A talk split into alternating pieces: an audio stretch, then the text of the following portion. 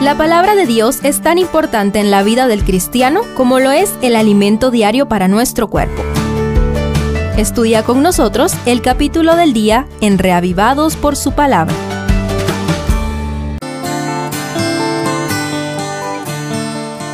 Mateo 12 continúa los temas relacionados con la oposición de los fariseos y escribas y termina con la oposición de los hermanos de Jesús. Estudiemos este extenso capítulo en tres temas centrales. Primero, el sábado. En realidad, Jesús nunca quebrantó una palabra del mandamiento registrado en Éxodo 28 al 11, ni los principios establecidos en Génesis 2, 1 al 3. Sin embargo, nunca se sometió a las tradiciones judías y los versos 1 al 14 dan una triple respuesta a las falsas acusaciones que recibió.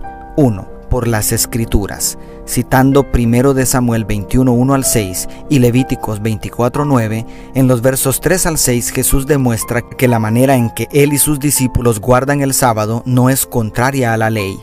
2. Por la razón Mateo salta a otro sábado en una sinagoga judía cuando Jesús es quien cuestiona la lógica farisea al preguntarles, ¿está permitido sanar en sábado? Según los versos 9 al 10. Enseguida Cristo mismo respondió la pregunta con un razonamiento incuestionable en los versos 11 y 12. Y 3. Por su poder divino. Para remachar, el maestro sanó al hombre de la mano seca, validando que el Hijo del Hombre es mayor que el templo y es Señor del sábado, como dicen los versos 6 y 8. Como creador, Jesucristo es el único con derecho a poner las reglas sobre el séptimo día de la semana. Entonces, ¿a quién seguiremos? ¿A las 600 reglas fariseas para guardar el sábado? ¿A quienes contradicen el ejemplo de Jesús y más de 2.000 citas de la Biblia? o al Señor del sábado? Segundo, la blasfemia contra el Espíritu Santo. Al ver la hostilidad y las intenciones homicidas de los fariseos, Jesús decide apartarse. Allí Mateo aprovecha para demostrar a la luz de Isaías 42.1 al 4 que Jesús cumple las profecías mesiánicas en los versos 15 al 21. No obstante, tras liberar al endemoniado ciego y sordomudo, los fariseos lanzan una de sus más fuertes acusaciones, registrada en el verso 24. Este no echa fuera los demonios sino por Belcebú, príncipe de los demonios. Excepto la última sección, prácticamente el resto del capítulo demuestra cuán falsa es esta acusación, porque 1. Es ilógico que Satanás eche fuera a Satanás, según el verso 26. 2. Los frutos de Cristo revelan que es un árbol bueno, según el 33. 3. Las palabras de los acusadores revelan la maldad de su corazón, según los versos 34 al 37. Y 4. Jesús es más grande que Jonás y Salomón, según los versos 38 al 42. Pero el centro del relato es la más severa exhortación dictada por el Hijo de Dios. Por tanto os digo, todo pecado y blasfemia será perdonado a los hombres, pero la blasfemia contra el Espíritu Santo no les será perdonada.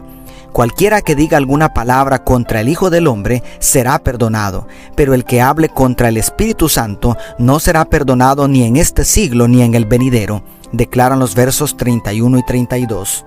Los fariseos se acercaban al pecado imperdonable por rechazar al Mesías, oponiéndose a las escrituras y a sus propias conciencias.